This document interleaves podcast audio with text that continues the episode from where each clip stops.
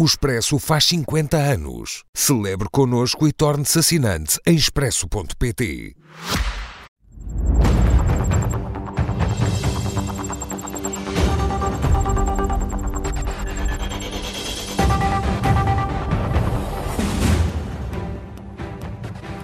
Meus senhores, eh, boa noite a ambos, sejam muito bem-vindos. Eh, a oposição arrasa este relatório preliminar, fala em branqueamento e ficção. Pedro Delgado Alves, este documento é um embaraço para o PS? Não, eh, vamos lá ver, vamos, vamos por fases. Eu começava talvez pelos comentários e por vários tipos de comentários das oposições. Em primeiro lugar, numa comissão parlamentar de inquérito, não é invulgar, aliás, é normalmente o que acontece, que há uma grande uh, dissintonia entre as posições dos governos, ou de quem é escrutinado, e as opiniões de quem está do lado oposto. Uh, enfim, conseguimos identificar três ou quatro nos anos recentes em que, apesar de tudo, os relatórios foram aprovados ou com votos de mais um partido, ou pelo menos com abstenções de alguns, no caso do, BANIF, no algum caso do BES, mas, regra geral, pela natureza do funcionamento da instituição parlamentar, pela forma como se cavam trincheiras em torno destas matérias, a regra, se quiser, a experiência, revela que tem sido isto.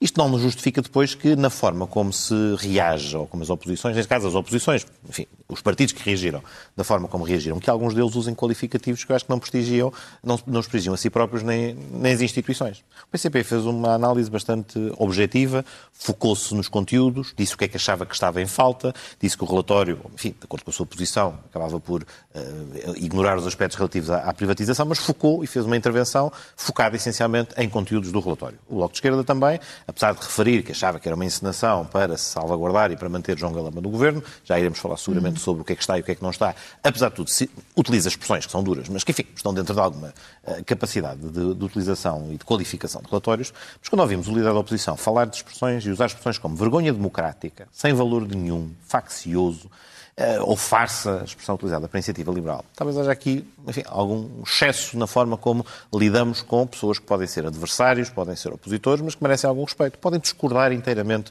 do relatório. Eu acho que a forma como qualificam e como fundamentam a sua posição é que não me parece ser a mais simpática ficou... no quadro de um debate parlamentar. Ainda não ficou pergunta. com a sensação não, de que o PS censurou aquilo que os eh, portugueses assistiram nestas comissões parlamentares? O PS censurou. Ah, mas então, a questão dos conteúdos. Ora bem, e como há bocadinho na peça anterior se focava, ah, três Rapidamente, aspectos, Pedro, três aspectos estavam em oportunidade, falta. mas tem que passar a palavra Ficávamos falar disso outra vez, mas incidentes no Ministério das Infraestruturas, a ausência de referência aos serviços de informações, a reunião preparatória. Ora, nada disto tem a ver com o objeto desta Comissão Parlamentar de Inquérito. E é um aspecto, enfim, provavelmente vamos voltar a isto, mas a Comissão Parlamentar de Inquérito foi constituída para avaliar a forma como a tutela à gestão da TAP decorreu num determinado período de tempo. E é isso que o relatório foca. Podemos discordar, podemos ter opiniões divergentes, podemos achar que em relação a isto faltam coisas. É o que o PCP, por exemplo, fez. Agora, os incidentes do Ministério das Infraestruturas, que ocorrem depois com outro ministro, no que diz respeito à relação do seu Ministério, por muito deplorável, deploráveis que sejam, não é objeto desta Comissão Parlamentar de Inquérito. E, aliás, tive a ocasião de dizer aqui que a forma como parte destes factos foi avaliada na Comissão Parlamentar de Inquérito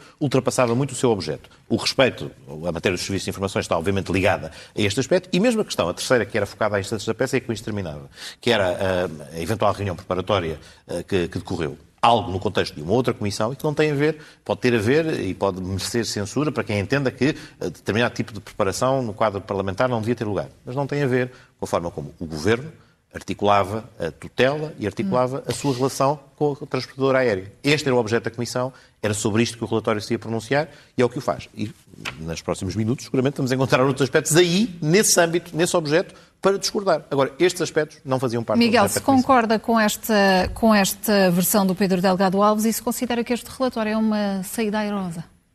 Não, eu, eu escolhendo as palavras para descrever este ato político do Partido Socialista, eu, por acaso, até vou mais longe.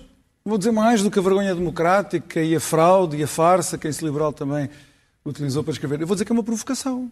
Este, este relatório preliminar é uma provocação. É uma provocação de António Costa do Partido Socialista, desde logo ao Parlamento, à instituição parlamentar. Eh, eu recordo que eh, o último, a última comissão de inquérito realizada sob uma maioria parlamentar de direita, ou não de esquerda, do PSD-CDS, foi a Comissão de Inquérito do BES. As pessoas podem ir consultar. As pessoas podem ir consultar. As pessoas não têm que acreditar nem no Pedro Delgado Alves nem no Miguel Morgado. As pessoas podem consultar a internet e ver a diferença entre o relatório do BES e isto. Não é um relatório da Comissão de Inquérito. Isto é, a, a, a deputada Ana Paula Bernardo, também acho que devíamos falar sobre ela, mas uh, fez esta coisa que era um relatório sobre a TAP. Não, e peço imensa desculpa, não é? Ela não foi chamada para fazer um relatório sobre a TAP. Ela não é o Tribunal de Contas, ela não está na Comissão de Economia. Ela não foi chamada para fazer um relatório sobre a TAP, nem o grupo parlamentar do PS, nem os deputados do PS estão lá na Comissão Parlamentar de Inquérito. Foram fazer um relatório sobre a Comissão de Inquérito. E o que é que o relatório faz? O que é que é o relatório? É um documento que relata, que, portanto, transcreve, deduz, infere, sintetiza, uh, pondera um relato sobre os trabalhos da Comissão de Inquérito.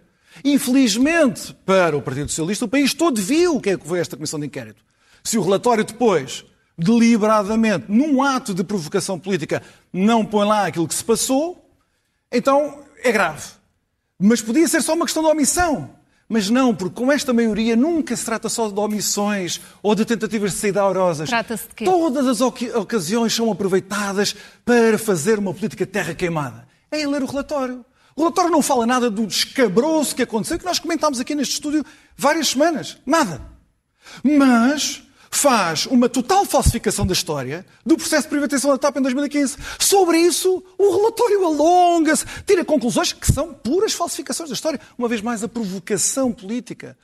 Portanto, quando o Primeiro-Ministro hoje em Aveiro faz aquelas declarações a dizer não, não, isto ainda eu não sei, não li, não faço ideia, ainda há o relatório preliminar... Não vou... Aguarda pelo relatório final? Se houver, eu vou aguardar pelo relatório final para tirar com consequências políticas. Eu recordo que o Primeiro-Ministro, que é o líder desta maioria, fez uma promessa solene ao país, com a frase batida, mas que tem valor, a verdade do a quem doer nesta comissão de inquérito. E acredita que haverá essa, essa Não, claro que não. Isto é a verdade, exceto no que dói ao Partido Socialista. Tudo o resto é verdade. E mesmo aí, com a falsificação toda da história que está lá, dos 55 milhões que foram pagos a Nilman, os ministros vão à comissão de inquérito e os assessores vão à comissão de inquérito dizer que não fazem ideia, não fazem ideia qual foi o critério que levou aos 55 milhões. Mas no, no relatório está lá transparente, claro como a água, não oferece dúvida nenhuma. Pode ser na cabeça da senhora deputada Ana Paula Bernardo e dos seus camaradas, pode até naquelas cabeças não haver ilusão nenhuma e, não, e ser tudo muito claro. Mas eles não estão lá para tirar as conclusões deles. É da comissão de inquérito. Na comissão de inquérito, não fui eu que fui lá dizer que não era claro. Foram os ministros, os ex-ministros, os assessores, os envolvidos, os secretários de Estado, disseram com as suas próprias palavras. Uma comissão de inquérito onde os ministros se atropelam, vários no plural, eh, em que se atropelam a mentir. Nada disso é digno de figurar no relatório e depois aquilo é considerado um relatório muito honesto e transparente. Eu utilizei aqui, sobre a questão do objeto da comissão de inquérito, eu utilizei aqui uma imagem que não era minha, de um amigo meu, sobre o eletricista que é chamado a casa para ir reparar o curto-circuito e chega à cozinha, abre o frigorífico e tem lá um, um corpo. E, de acordo com a lógica do PS, é suposto o eletricista tratar do curto-circuito, ir-se embora e não piar. Só que, entretanto, o que aconteceu nesta comissão de inquérito, com esta provocação ao país, há muito além daquela metáfora que este meu amigo inventou. Nós teríamos de atualizar a metáfora para qualquer coisa deste tipo. O eletricista vem reparar o curto-circuito e assiste aos homicídios na cozinha. Não é só de um. Vários homicidas estão lá a matar as pessoas e é suposto, veja-se bem, de acordo com este relatório, é suposto não é só ele vir de lá em silêncio, não falar nada sobre os homicídios que ele testemunhou. Não, não, não, não. Ele tem de vir pedir para a rua uma comenda. Porque neste relatório, o governo português, que no processo da TAP foi de uma incompetência de mentiras atrás de mentiras atrozes desde 2015 até hoje, passa por um heroísmo total. Salvou a TAP, não se sabe bem de quê. Uh, a privatização viu os governantes antes que eram os mausões e vieram os socialistas que se cobriram de glória não há nenhuma referência às mentiras, à incompetência, aos 3.200 milhões de euros, aos salários cortados à bruta, aos despedimentos, à estruturação que, que, que deixa a TAP num estado de, de limiar da sobrevivência que agora realmente tem que ser privatizado outra vez, só não consegue sobreviver. Este foi o governo, não foi uma história de ficção. Mas o relatório parece que aponta para uma segunda realidade. Portanto, isto é uma provocação ao país. Parece que António Costa está tão absoluto de, de, do seu poder que acha que pode fazer os portugueses todos de parvos. Nada lhe acontece. Pedro, pode fazer há, o que quiser. Há uma provocação política ao, ao país, ao, ao concluir não. também que não, há, que não houve aqui qualquer tipo de interferência política não, vamos lá por etapas. do governo. Em primeiro lugar, os relatórios das comissões parlamentares de inquérito não são o relato das comissões parlamentares de inquérito. A elaboração do relatório o que visa é, em relação ao objeto da comissão, verificar o que é que foi apurado na comissão parlamentar de inquérito. Não visa ser um não relato, não visa ser um relato, lá dentro precisamente, os documentos que lá tiveram lugar, os documentos que foram recolhidos, e já, já lá vou até aspectos que são referidos nas recomendações. Para além de conclusões, o relatório tem recomendações sobre as várias questões apuradas. Já lá vamos ao, ao que lá está. Já agora falamos do que efetivamente lá está. Muitas das coisas que o Miguel acabou de enumerar, como não estão lá, estão lá. Estão lá em vários dos capítulos, vários destes aspectos estão lá todos. O que não está é o que não tem a ver com a gestão política da TAP ou com a tutela política da TAP. E, portanto, o relatório de uma comissão parlamentar o que visa é apurar consequências e fazer recomendações, faça aquilo que era o seu objeto. E, portanto, quanto a isso, não, não, não, confundamos um relatório com as atas da Comissão Parlamentar de Inquérito, onde as coisas estão relatadas e onde estão reportadas. Depois, os aspectos que o Miguel agora referia, estes todos com muita vivência, com muita jactância, com, com muitos qualificativos, no fundo, traduzem-se no fim do dia em opiniões divergentes que existem desde 2015 relativamente à TAP. Por entender que foi bem privatizado e que não devia ter sido nacionalizado, por entender que o dinheiro injetado na TAP não foi, não é, foi desnecessário, por entender que, naquele contexto, eh, o, o quadro de articulação entre um governo e uma empresa estratégica devia ser outro, tudo opiniões totalmente legítimas. Mas todos os aspectos frisados não têm a ver com o que era o objeto, parlamentar, o objeto da Comissão Parlamentar. Não tem a ver com aqueles governantes, aquele Conselho de Administração, aquela empresa eram articuladas entre si. E eu já lá iria quanto a aspectos em que há várias críticas formuladas no relatório e várias insuficiências que são apontadas em vários momentos e que dele constam em vários momentos. Designadamente, já agora, a questão que motivou principalmente a constituição da Comissão Parlamentar de Inquérito, a indenização e a saída de Alexandre Reis, que é o ponto de partida, é focado amplamente, analisa-se o relatório da IGF, ah, ah, consta do, do, do relatório, é uma, é uma, parte central dos, dos, primeiros momentos do relatório da Comissão Parlamentar de Inquérito. A articulação entre tutelas, agora indo à parte das recomendações, a forma como tem de ser melhorada a articulação entre a tutela setorial e a tutela financeira das empresas públicas, em particular com este perfil, a relação com os órgãos, críticas à ausência de celebração do contrato de gestão, que devia ter sido logo celebrado no início e não deixado para, para mais tarde. Falhas de comunicação entre as duas tutelas, a presunção de que este é que iria informar daquilo e não daquilo, hum. tudo isto consta do relatório. Mas, e mais, consta do relatório com recomendações concretas para, para, para o Governo e para a própria empresa sobre como melhorá-las. Consegue compreender a conclusão de que o Governo não interferiu na TAP? Quando temos a questão, por exemplo, da viagem de Marcelo Rebelo de Sousa, a questão da frota automóvel. Pronto, isto é o quê? Então, é uma então, indicação, então vamos, é uma indicação não é uma interferência? Então, mas se queremos ilustrar com exemplos, portanto, o exemplo da interferência do Governo é aquela situação em que, por iniciativa da CEO da TAP, é solicitada uma orientação ao Governo, há um e-mail que todos lemos e todos achamos, enfim, que o próprio reconheceu como sendo um e-mail que não devia ter sido escrito com aquele, com aquele teor, em que faz considerações de natureza política, naquilo que devia ser uma relação profissional entre um membro do governo e um, e, um administrador de uma empresa pública, mas da qual não houve consequências. Portanto, aquilo que era perguntado não teve lugar e é num quadro em que aquilo que se desencadeia, por, por iniciativa até aparentemente do operador, uh, não tem lugar. Portanto, o exemplo que se, que se coloca em cima da, da, mesa para ilustrar a interferência é um caso em que manifestamente a interferência não ocorreu porque a decisão da TAP foi tomada à revelia daquilo que aparentemente era a opinião que lhe foi transmitida pelo Secretário de Estado. E o ponto fundamental sobre interferência na companhia aérea, e aqui, mais uma vez, há espaço para divergência, haverá até 10 de julho a oportunidade para os partidos que eu entendam de apresentar propostas. Mas uma coisa é certa, a noção de interferência é, e a, a distinção do que é que é isto, é a interferência abusiva à margem da lei em opções que devem ser tomadas no quadro da empresa, obviamente não se confunde, e é isto que é muito claro no relatório, as várias insuficiências que se verificaram na gestão de articulação entre as próprias tutelas e, por vezes, na, na comunicação entre a tutela e a própria empresa. E dentro deste domínio, aquilo que não foi apurado, segundo o relatório, e é a conclusão a que se chega é houve aqui algum momento em que, se, em que se ultrapassam as fronteiras do que deve ser a relação entre o governo e uma empresa. E fundamentando precisamente no facto que a empresa atravessou um momento de reestruturação, que houve um processo negocial com a Comissão Europeia para ver que apoios é que podiam ser sido prestados. E, portanto, é neste quadro que ocorreram as intervenções dos governantes, a conclusão é que chega que interferência nesse sentido, de uma forma que, à margem da lei, para lá dela, houve a manipulação, a utilização da empresa noutra finalidade, isso não fica demonstrado. Depois, em tudo o resto, volto a dizer, absolutamente lícitas as opiniões opiniões que o Miguel aqui referiu várias vezes, as opiniões em sentido divergente, por exemplo, do PCP ou do Bloco de Esquerda, que acham que os erros da gestão, no seu entender, são de sentido diametralmente oposto àqueles que o Miguel entende que sejam, e a posição do PS, que não é uma nem outra, mas que faz uma leitura do relatório, a partir, obviamente, daquilo que entendeu ser relevante para salvaguardar a empresa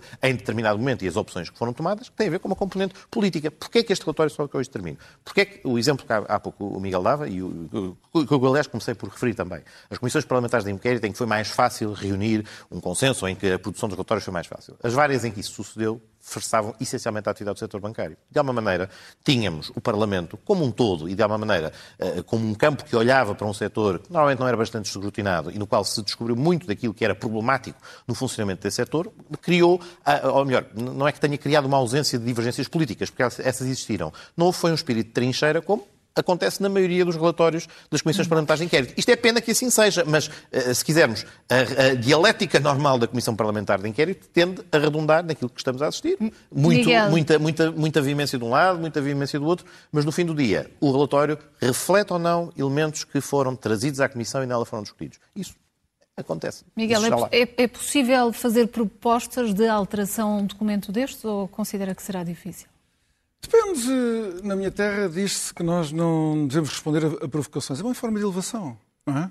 Responder a uma provocação é sinal que também somos como os outros, não é? Se estamos a provocar e vamos envolvermos também numa rixa com eles. Não, então uh, somos provocados e continuamos, queixo alto, seguimos em frente.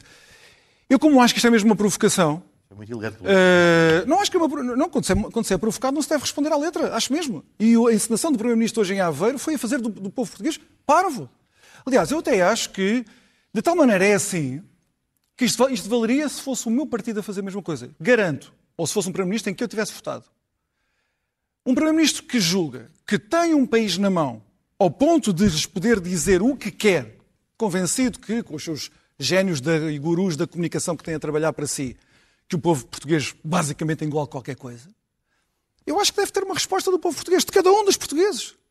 Não são manifestações, nada disso. Cada um, é, cada um dos portugueses deve pensar, na próxima vez que houver eleições, se merece a confiança dos portugueses, o novo mandato, pessoas que tratam os portugueses assim dessa maneira. Eu não fazia impressão nenhuma que o relatório tivesse lá uh, o ponto de vista do Partido Socialista. Isso é normal. Claro que é normal. E, mas o, o, relatório não faz nada disso, eu já disse. Não está a falar. O, o, o PS não pôs-se lá uh, no relatório sobre o que aconteceu em 2015, 2016, 2017. Não se põe simplesmente a dizer tem uma opinião, o Bloco tem outra, o PSD tem outra. Não, não, não. Falsifica a história do que aconteceu. Isso é, isso é inaceitável. Nós estamos a falar de um, de um documento do Parlamento. É inaceitável, portanto, é uma provocação. Quem quiser fazer as, as, as, alterações que faça, eu não estou envolvido lá no Parlamento. Se estivesse, eu não faria alterações nenhumas. Porque a única alteração que pode haver aqui é faça-se um relatório novo. E mais, os portugueses também têm que começar a escrutinar os deputados que dão um nome por estas coisas. Neste caso, há uma senhora deputada uh, eleita pelo Círculo do Porto chamada Ana Paula Bernardo. O meu partido também tem deputados desses, também estamos à vontade. Não estou só a dizer que o PS é que é mau. O PSD também tem, a Instituto Liberal, o PCP, o Bloco de toda a gente tem deputados desses. Mas eu acho que os portugueses devem começar a votar em pessoas que não se importam de ter autonomia intelectual e moral para dizer não à linha do partido, quando a linha do partido é inaceitável. Considera que a relatora deste, é evidente deste, que sim. deste relatório é não teve essa autonomia? E o Parlamento sofre, a democracia portuguesa sofre, quando os partidos de tal maneira socializam o pensamento dos seus representantes, das pessoas que propõem para deputados, que depois temos coisas destas. Eu estou à vontade porque eu nunca aceitei isso do meu partido, nunca. Nunca. E o meu partido também tenta fazer isso. Eu nunca aceitei. Mas quando agora se vai a jogo, e é isso que estamos a discutir hoje, eh, nós não estamos a falar de uma pessoa privada. É uma representante do povo português, eleita para um órgão de soberania. Quando ela age, quando ela escreve, quando ela propõe, propõe em nome do povo português. Não são opiniões privadas e depois nós discordamos ou deixamos de concordar. Portanto, eu acho que também tem que haver este escrutínio. É inaceitável haver, nós uh, sofremos estas, estas provocações. E já agora, não é, não é rigoroso que as comissões de inquérito dos relatórios tenham merecido grande consenso dos partidos tenham sido do setor financeiro. Eu estive em três, em três uh, uh, comissões de inquérito uh, a bancos e posso dizer que os da Caixa Geral de Depósitos não tiveram consenso nenhum. E houve uma maioria claramente de bloqueio para proteger o Ministro das Finanças que não deixou a Comissão de Inquérito funcionar. É Isso na altura foi público. Está na esfera pública, precisamente. Eu estava-me a reportar aqueles casos em que, precisamente por estar fora daquilo ah, como é que a Caixa de Depósitos já não interessa? Não, porque é o perímetro habitual das trincheiras que distinguem aquilo que é a intervenção oh, oh, e o escrutínio da atividade. Que distinção é essa? Se for um banco privado, pode ser. Se um banco público, não pode, não, Miguel, não pode ser. Estava a fazer um critério completamente absurdo. Só estou a dizer... Só estou é, a dizer é, é, uma, que, verificação. na minha opinião, mas agora não me interrompas que é que estava a falar. Na minha, na minha experiência que eu tive, antes no governo com comissões de inquérito e depois no Parlamento com comissões de inquérito, esta maioria, primeiro da geringonça e maioria absoluta, nunca quis deixar as comissões de inquérito funcionar se elas prejudicassem o partido do governo. No caso do BES, houve um esforço das lideranças partidárias do PSD e do CDS, e eu testemunhei isso, para que os partidos da oposição, e nós tínhamos uma ampla maioria absoluta naquela altura no Parlamento, para que os pontos de vista da maioria e da, da, da oposição ficassem plasmados no relatório. E muitos dos pontos de vista que aparecem no, no, no, relatório do BES não têm nada a ver com a nossa concepção, nem com a do Partido Socialista, já agora, sobre o que era o lugar do setor financeiro, por exemplo, no, na economia do país e tudo mais. Houve outros pontos de vista que ficaram lá. Isso, entretanto, acabou. Se viesse da direita, porque havia a geringonça, então tudo o que era do Partido Comunista Bloco já podia entrar. Isto, o que vinha da direita já não podia ser. Descredibiliza o trabalho desta Comissão? Eu peço, desculpa, vou começar por uma coisa. Eu acho que alguém que exerce funções públicas como a deputada Ana Paula Bernardo merece mais respeito por todas as pessoas, designadamente os comentadores.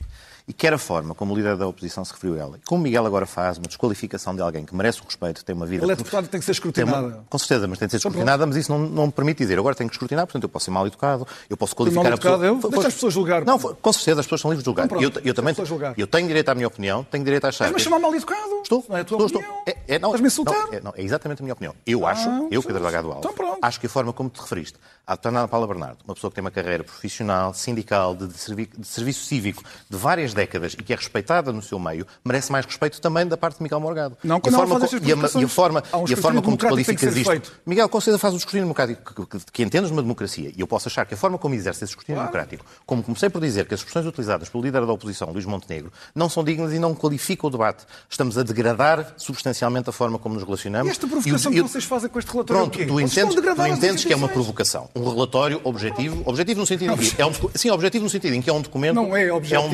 No qual está vertida a leitura que a relatora faz desta matéria, que vai ser Pronto, sujeito, então é vai ser sujeito, vai ser sujeito a votação, vai ser sujeito a escrutínio, vai ser sujeito a debate. Isso não nos deve habilitar a desqualificar as pessoas que estão no espaço público da forma como tu acabaste de fazer. É eu tenho o direito, eu tenho o direito de achar que procedes de forma errada. Digo-te aqui com clareza, com frontalidade, como disse que também acho que esta forma como o líder da oposição se referiu ao relatório pode dele discordar, mas não há necessidade de transformarmos o debate público e a forma como as pessoas devem lidar umas com as outras na base de adversariedade. São os meus adversários, não são os meus inimigos, e são pessoas em relação às quais eu devo manter respeito. E eu acho que, infelizmente, isto, em particular, a forma como agora te reportas, pode atacar o relatório de uma ponta à outra, pode dizer que as vírgulas estão mal colocadas, pode discordar de todo o seu conteúdo. Agora, isso não habilita a que faças o exercício que fizeste agora, e era algo que eu acho extremamente importante de sublinhar agora. E não, não acho que seja uma provocação o relatório. Portanto, a- a- discordamos dele, portanto, subimos a parada na forma como o qualificamos e deixamos de fora, mais uma vez, do campo da legitimidade e das coisas que decorrem no Parlamento. Há, há formas para isto funcionar. Ele será votado. E os cidadãos eleitores vão olhar para a forma como os partidos votarão e retirarão as suas ilações e vão verificar se discordam da posição do Partido Socialista, penalizá-lo nas próximas eleições. Se concordam com a posição do Partido Socialista, não o farão e a, a última palavra é sempre dos cidadãos. Mas para isso não precisamos de fazer esse caminho de acrimónia até lá chegarmos. E vamos aguardar também para ver se há eh, propostas por parte dos eh, partidos de alteração. Pedro Delgado Alves, Miguel Morgado, boa noite a ambos, obrigada e até para a semana.